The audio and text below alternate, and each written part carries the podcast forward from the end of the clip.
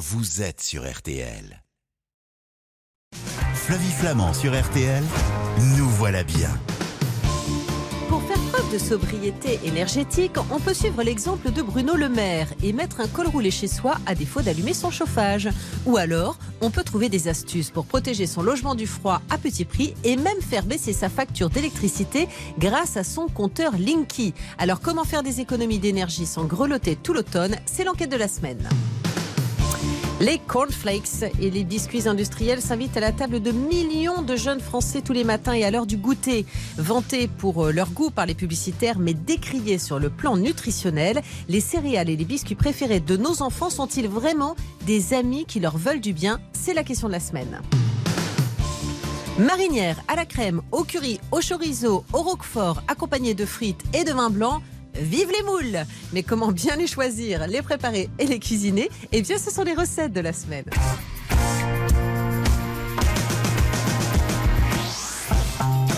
Bonjour, bonjour à toutes, bonjour à tous. Je ne boude pas mon plaisir, ainsi que toute l'équipe de cette émission, de vous retrouver chaque samedi matin avec Nous voilà bien, le magazine Conso qui vous informe pour consommer malin et au juste prix. C'est parti, allons-y gaiement.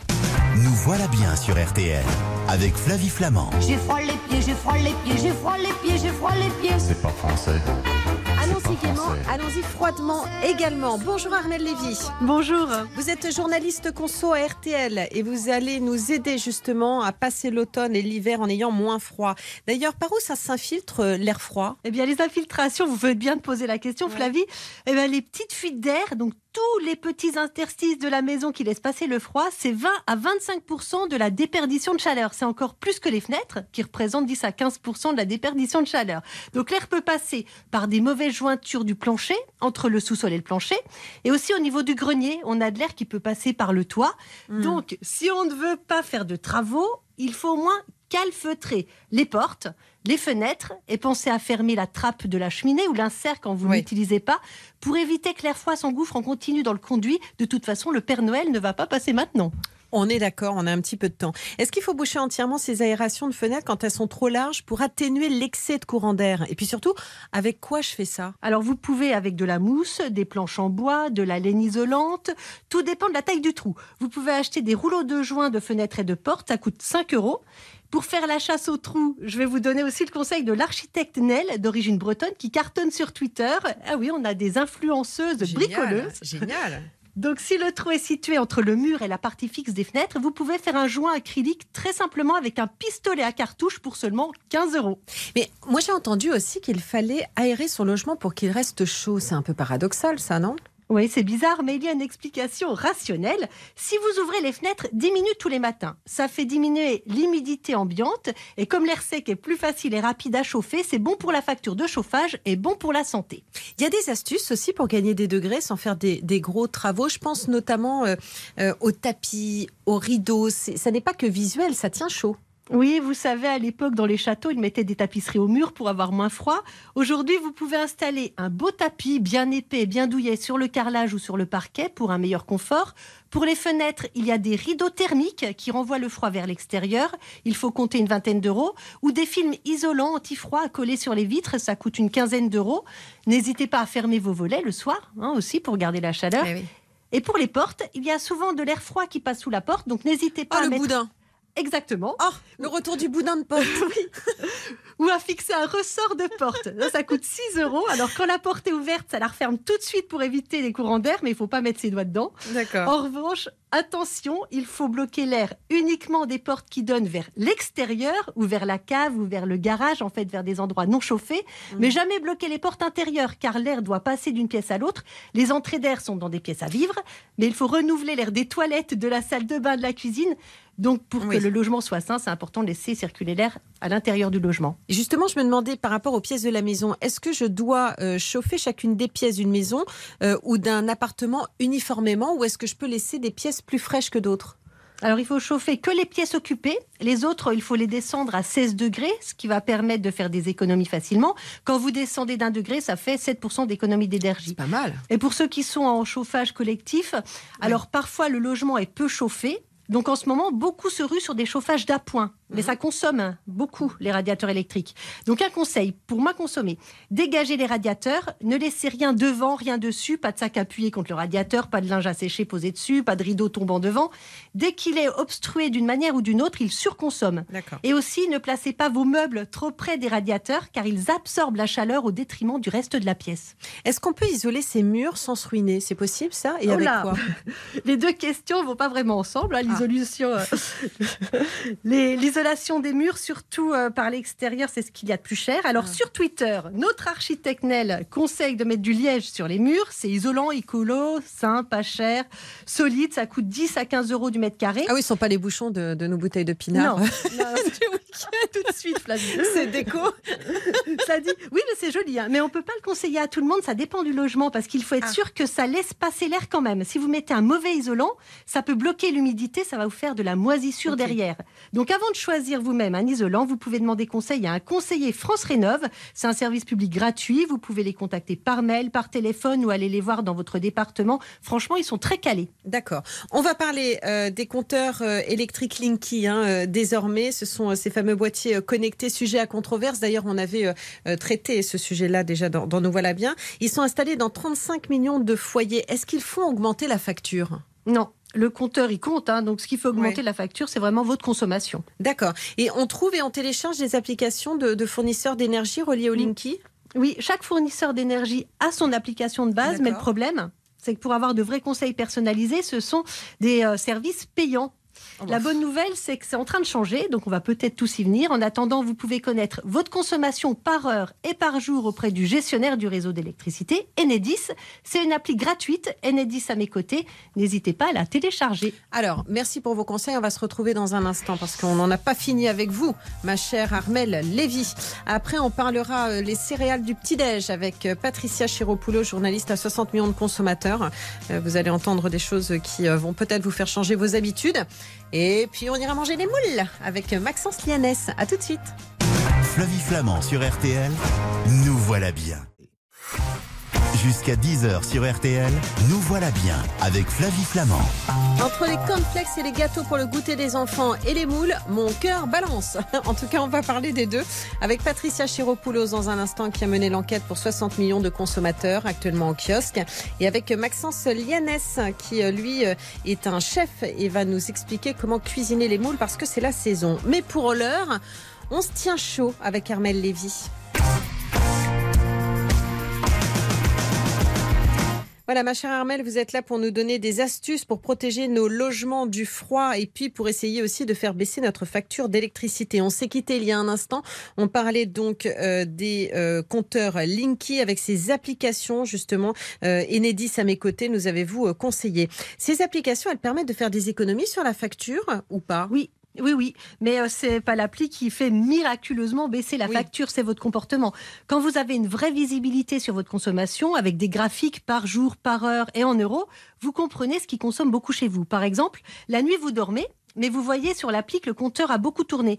Eh bien, ça vous permet de comprendre que c'est à cause de tous vos appareils branchés qui restent en veille, la cafetière, les chargeurs, le grippin, l'aspirateur balai. Selon l'ADEME, l'Agence pour la transition écologique, vous pouvez faire baisser la facture de 10% rien qu'en débranchant tous vos appareils en veille. Non, mais c'est un truc qui est tout con quand même. On met ces appareils sur une multiprise avec un bouton. Vous voyez ce que je veux dire?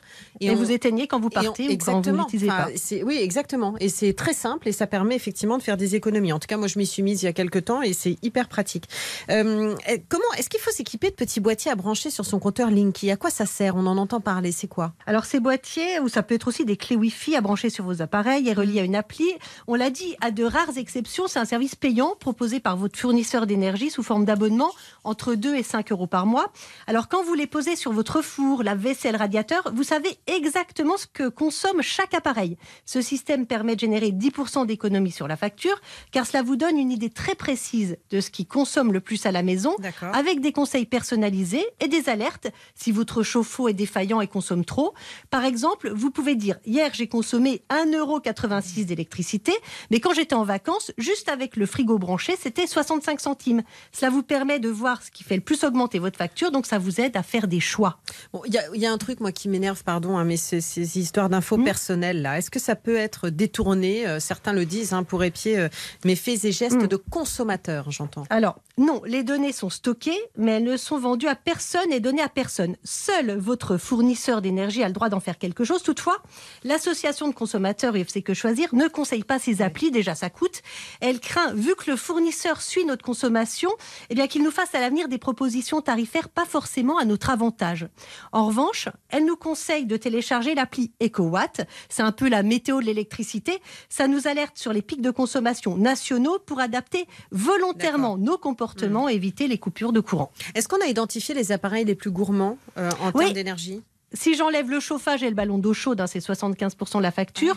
En premier lieu, c'est tout ce qui est lié au froid. Un très gros congélateur, ça consomme beaucoup. On a ensuite les sèche-linges, les machines à laver et surtout, surtout très énergivore, le fer à repasser. 1000 watts. Mais vu qu'on l'utilise pas souvent, bah, c'est pas gênant. Alors qu'une box, elle, elle ne consomme pas beaucoup, mais comme on la laisse brancher tout le temps, elle va consommer autant qu'un petit réfrigérateur. Ok, d'accord. Et donc le système de la multiprise, c'est ce qu'il faut faire. Exactement. Génial. Donc je suis une bonne élève. Oui, bravo, bravo. Flavie. Et moi- tout compris. Et mon Linky peut m'avertir si je consomme trop? Oui, si vous bien, avez souscrit par exemple 6 kVA et que vous consommez plus, le compteur Linky va s'ouvrir. Ça surprend, mais c'est comme ça, il s'ouvre. Vous avez deux possibilités. Soit vous enlevez des appareils pour moins consommer, soit vous appelez votre fournisseur pour lui demander de changer de contrat. D'accord, ok. Donc si mon Linky s'ouvre, Oui, Euh, c'est attention alerte. euh, C'est comme D'accord, s'il ok. disjonctait en gros. non mais ça peut seul. faire peur, il faut prévenir les Oui. gens quand même. Attends, quand Bah on a voilà. compteur qui s'ouvre Vous saurez chez s'il saute soi. tout seul, il Bah, faut changer une de contrat. attaque, quoi. Ok, très bien. Merci beaucoup, Armel Lévy. Euh, bon, normalement, vous devriez être bien au cocooning, vous, cet hiver. Vous connaissez Ah oui. tout, alors. hein Ah oui, oui. vous avez des boudins de porte, vous? Oui, oui, oui, mais euh, effectivement, j'en avais à l'intérieur, mais là, euh, j'ai compris qu'il fallait pas en mettre à l'intérieur euh, Bon, entre bah, euh, les pièces. boudin. Donc, euh, Voilà. Euh, merci beaucoup, je vous embrasse. À bientôt sur RTL, Armel. à bientôt. Nous voilà bien sur RTL avec Flavie Flamand. J'ai le complexe de cornflakes. Dès le matin, ça me vexe. M sur l'antenne d'RTL. Patricia Chiropoulos, bonjour. Bonjour. Est-ce que vous avez un boudin de porte, vous? Euh, non, pas encore, mais je vais m'équiper. C'est la nouvelle tendance, là. hein. C'est la tendance de l'hiver. On fait euh, comme Bruno Le Maire, on met un, un- un pull à col roulé. voilà. Comme Elisabeth Borne, notre Premier ministre, on met euh, une doudoune et on a son boudin de porte et on est paré pour l'hiver. Euh, vous êtes journaliste à 60 millions de consommateurs. Le numéro d'octobre est en kiosque et justement, au mois d'octobre, il y a la fameuse semaine du goût. C'est du 11 au 17. Et il faut rappeler l'importance d'une alimentation saine, variée et équilibrée. Justement, c'est quoi l'apport quotidien en sucre recommandé par l'OMS Alors, c'est 50 grammes, voire même 25 grammes de sucre. Donc, en gros, ça équivaut, euh, 50 grammes, c'est euh, 12 cuillères à café de sucre. Oh, c'est beaucoup. En même temps, Alors, il est c'est- caché partout. Voilà, c'est ça, c'est beaucoup. Mais lorsque vous mangez un gâteau, vous prenez un bol de cornflakes, euh, une boisson justement. sucrée, vous atteignez assez rapidement ces 50 grammes. hein. Bon, alors justement, on va en parler des cornflakes, les biscuits, les gâteaux, du goûter. Vous avez euh, donc mené l'enquête. Ce sont les champions de toutes catégories en sucre ajouté? Ah, ils sont pas mal, hein, surtout les céréales pour petit déjeuner, hein, enfin celles qu'on aime bien donner aux enfants parce qu'ils adorent ça. Ouais. Euh, ça équivaut quasiment bah, aussi aux biscuits, au soda, oui, c'est souvent très sucré. Est-ce que c'est dangereux pour la santé du coup? Bah, L'excès de sucre, euh, oui. Alors souvent, bah, on pense à la vigne, mais il n'y a pas que ça en fait. hein. Il y a, bon, ça peut prédisposer au diabète, ça encore c'est une chose, mais surtout, ça peut fatiguer parce Hmm, qu'il y a des pics d'hyperglycémie. Et puis aussi la fameuse maladie de Nash, la maladie du foie gras dont on parle de plus en plus. hein. c'est Mm. donc le foie qui, au bout d'un moment, bah, a du mal, est surchargé et ne travaille plus très bien. Voilà, et c'est pas simplement parce qu'on boit un coup de trop. hein, c'est effectivement euh, lié à nos habitudes Voilà. alimentaires. Il faut quand Voilà. même. Et les caries aussi. Hein. Exactement. Ouais, et les carrés. Non, mais c'est vrai qu'il faut resituer les choses euh, dans ce domaine. Mais si je veux, Patricia Chiropoulos, euh, mieux gérer euh, l'apport en sucre de, de, de mes enfants, euh, où est-ce que je peux trouver la charge glycémique euh, de, de- des cornflakes et, et autres céréales du matin? Alors, je vais vous décevoir, c'est que vous ne la trouverez pas sur l'étiquette. Eh ben non. Alors, bon, on a, on a la liste des, nutritionnels. On a le Nutri-Score normalement, pas, pas toujours. Mais cette charge nutri- glycémique, pardon, il faut la calculer en laboratoire. C'est ce que nous avons fait sur des cornflakes et, et. Mais malheureusement, le consommateur ne- n'en dispose pas. Les cornflakes étudiés qui trouvent grâce à vos yeux euh, dans, dans 60 millions de consommateurs sont lesquels Alors, il n'y en a pas beaucoup, hein, parce qu'en fait, sur les 12, euh, ben, il y en a 4 qui ont ah, la moyenne, et encore. hein. Bon, en gros, il y a, pour en citer deux, hein, il y a Bjorg et Chabrior, c'est euh, les Krikachop, donc c'est des céréales fourrées au chocolat, et qui, bonne surprise, ont une charge glycémique plutôt acceptable. Donc les Smarties euh, et, et autres chocs à pic que réclament Ah en général les enfants? Oui, alors ça, c'est là, c'est moins bien. Bah, après, on arrive à des choses bah, qui sont très sucrées, il n'y a pas de fibres, une charge glycémique importante. Donc, c'est vrai que c'est difficile de les conseiller tous les jours, ponctuellement, pourquoi pas. hein. Mais Ouais. c'est vrai que c'est bien d'alterner, par exemple, avec des muesli, qui sont quand même globalement meilleurs. Donc on est en bas du tableau pour ce genre de, de céréales, c'est ça? Ouais, ouais, ouais. Ah, Ok. bah oui. Très bien. Euh, lesquelles, euh, justement, sont à bannir, mais vraiment les marques que vous nous conseillez à bannir de nos placards? Bah écoutez, il y a des grandes marques, hein, on va dire, allez, pour en nommer un qui est bien connu, c'est Trésor, Trésor de Kellogg's. Hein, alors Mhm. ceux-là, bah, c'est des fourrés. Et là, vraiment, ben, ils n'ont pas grand-chose. Ils ont eu 6,5 sur 20 à notre palmarès, pour vous dire que vraiment, on ne leur trouve pas beaucoup de qualité. Hein. Donc, La mauvaise note. sucré. La Ouais. mauvaise note de la semaine. On va se Mm. retrouver dans un instant, euh, Patricia, parce qu'on va s'intéresser également aux gâteaux. Parce que l'heure euh, du goûter, euh, que ce soit pour les petits ou pour les grands, c'est en général l'heure du sucré. Voilà. Quels sont les gâteaux riches en additifs et, et ceux que l'on peut donner à nos enfants et ceux que l'on doit absolument leur éviter? C'est dans un instant sur RTL. Nous voilà bien sur RTL avec Flavie Flamand. Nous voilà bien sur RTL. Avec Flavie Flamand. Dans un instant, on va manger des moules. Oui, madame. Oui, monsieur. C'est la saison de la moule et on va en parler avec Maxence Lianès sur l'antenne d'RTL. Mais pour l'heure, on continue. C'est l'heure du petit-déj avec Patricia Chiropoulos. Ma chère Patricia Chiropoulos, 60 millions de consommateurs et vous-même, donc vous avez mené l'enquête sur euh, les cornflakes, les gâteaux pour le goûter des enfants.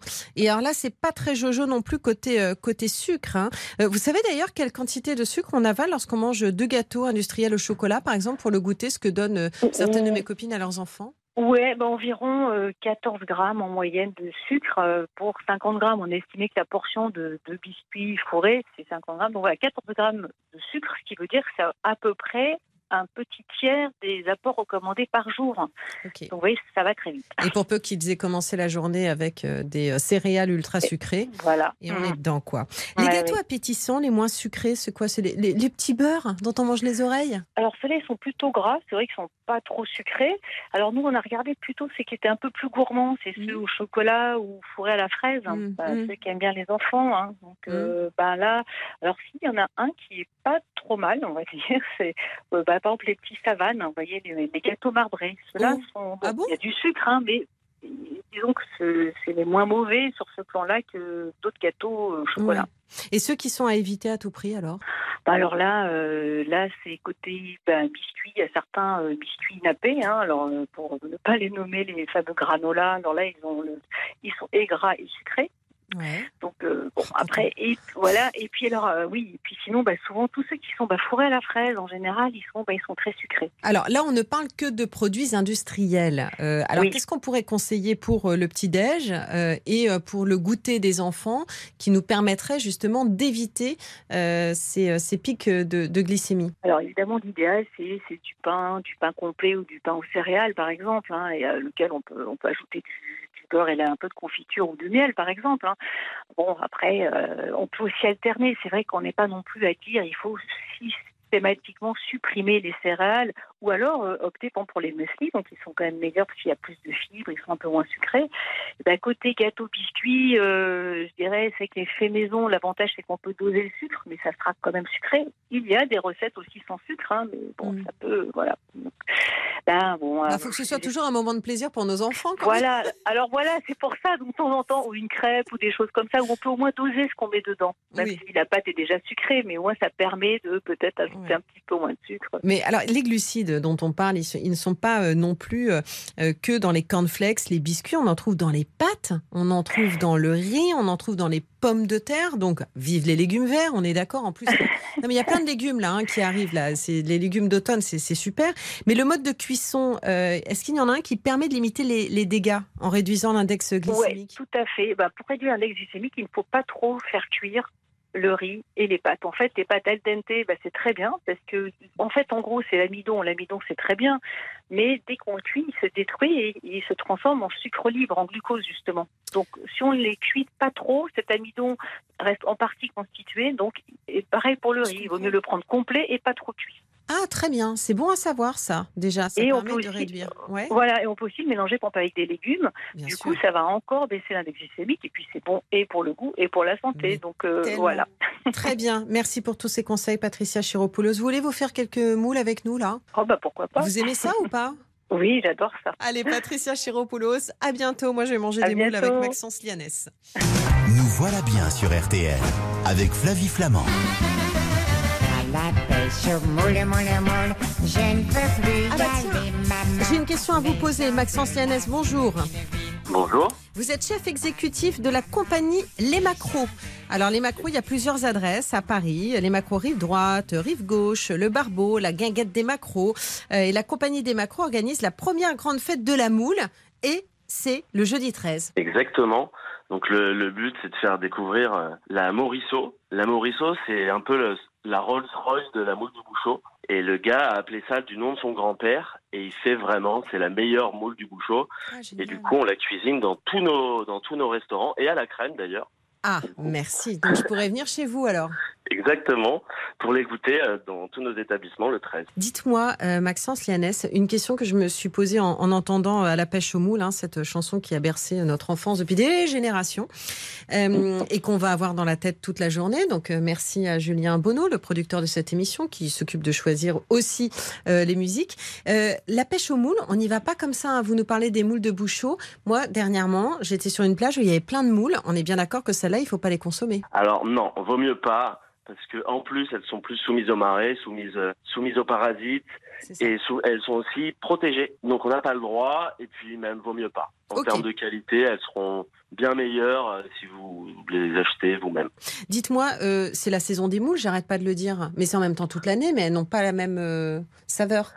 Alors là, on est vraiment en plein dedans. Ah. Effectivement, on peut trouver des moules, notamment des moules françaises, toute l'année. De juillet à fin de l'hiver, enfin milieu de l'hiver, on est saison des moules, et là, c'est vraiment la pleine saison. Donc euh, moules du bouchot, moules de corde.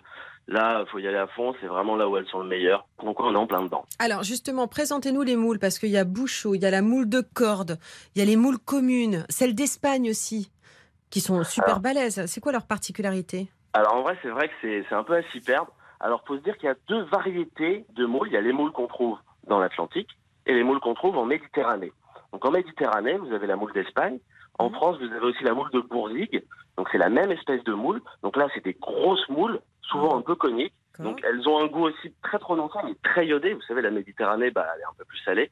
Mm. Donc elles sont très iodées et très charnues. Et du coup, voilà, on peut les, on peut les gratiner, on peut les cuisiner entières comme ça parce que vraiment elles sont très grosses. Et Les moules de corde Alors les moules de corde, c'est un type d'élevage. Donc c'est des moules qui sont élevées sur corde, en pleine mer, souvent en Atlantique. Alors souvent les moules de corde sont bah, aussi très iodées parce qu'elles sont tout le long de leur élevage et de leur croissance, elles vont être en pleine mer.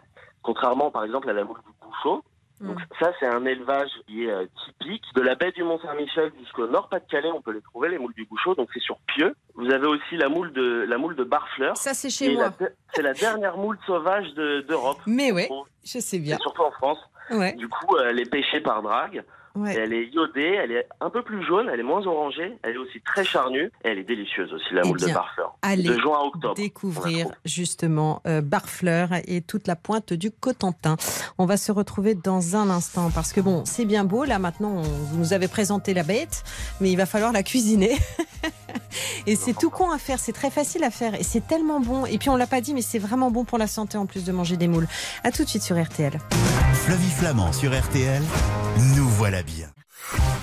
Jusqu'à 10h sur RTL, nous voilà bien avec Flavie Flamand. J'ai faim, c'est normal ça? On est avec Maxence Lianès qui nous fait saliver en nous parlant des moules.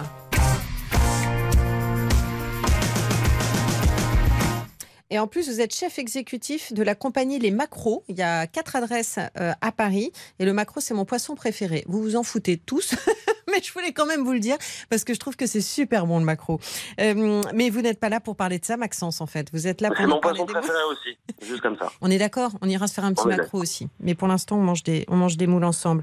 Euh, comment je sais si mes moules elles sont fraîches avant la cuisson? Il faut pas prendre celles qui sont ouvertes, c'est ça? Alors, ça dépend. Elles peuvent être ouvertes. Quand on les embête un petit peu, elles vont se refermer. Là, c'est signe qu'elles sont vivantes. Ok. Ensuite, le premier signe, c'est l'odeur. Déjà tout simplement, hein, c'est une, une moule fraîche, euh, elle sent bon, elle sent la mer, elle n'a pas d'odeur nauséabonde ou désagréable. Mhm. Ensuite, faut regarder la date de pêche ou de sortie d'eau. Et dans ce cas-là, voilà, faut que ça date pas de plus de un ou deux jours. Ok. Ça, on est sûr vraiment qu'elles sont sur les étals depuis pas longtemps. Comment je, je nettoie et je prépare mes moules avant la cuisson? Alors, ça dépend de l'état. En général, elles sont plutôt propres. Euh, juste rincer sous l'eau claire, ça suffit. Ensuite, si elles ont vraiment euh, pas mal d'algues ou de petites coquilles, on peut les ébarber. On Mhm. prend un petit couteau et on les gratte. Mais euh, même ça, je veux dire, si elles sont bien rincées à l'eau claire, c'est pas nécessaire. Elles seront plus jolies, mais ça va pas altérer le goût. D'accord. Euh, je les cuis rapidement en, en marmite, en cocotte, à la plancha. C'est bon la plancha, j'ai essayé une fois, ça s'ouvre tout seul, c'est facile. Alors les moules, on peut les faire partout. Alors euh, soit on les cuit à l'étouffée, dans ce cas-là, casserole, cocotte, marmite, ça fonctionne. Soit à la plancha, même au barbecue, mais dans ce cas-là, on perd un peu le jus. Donc c'est, enfin, le goût est très différent, c'est un peu plus snacké, c'est un goût un peu plus fumé, mais Mm. euh, on perd un peu de jus. Oh, Mais c'est très j'adore. bon aussi. En fait, cuisiner les moules, c'est pas compliqué. Il faut le dire, il y a une base qui est toujours la même, non? Alors exactement, donc on part avec petites échalotes qu'on va faire suer avec un peu d'ail dans du beurre, et ensuite on va déglacer le tout avec du vin blanc. Mhm. Et à forte ébullition, là on ajoute les moules. Elles vont cuire en fait, voilà, on referme, on cuit à l'étouffée, on les cuit 4-5 minutes. Et ensuite de cette base échalote, ail, beurre, vin blanc, on peut faire euh, bah, Mhm. toutes les sauces qu'on connaît, à la crème, euh, au curry, euh, toutes les façons. D'accord. Euh, elles sont cuites, vous dites 4-5 minutes, ok, mais en fait, elles sont cuites quand elles sont ouvertes. C'est ça. En fait, ça dépend de la taille. C'est hyper simple. Comme on disait tout à l'heure, en fonction si c'est une moule méditerranéenne, une moule d'Espagne, elle va cuire un peu plus longtemps. Le but, voilà, c'est qu'elle soit bien ouverte, mais qu'elle commence pas à tomber. Si elle commence à tomber, c'est que là, c'est déjà un peu trop cuit. Ok, ça marche. Euh, les moules avec du fromage, alors ça, j'ai jamais goûté, mais euh, assis pour le roquefort, si tu as raison. Euh, justement, le roquefort, je le mets dans la crème avant ou je, je fais. Oui, c'est mieux. En fait, le mieux, c'est de faire infuser sa crème, de la faire chauffer avec le fromage qu'on veut, donc un bleu, euh, du comté, du beaufort.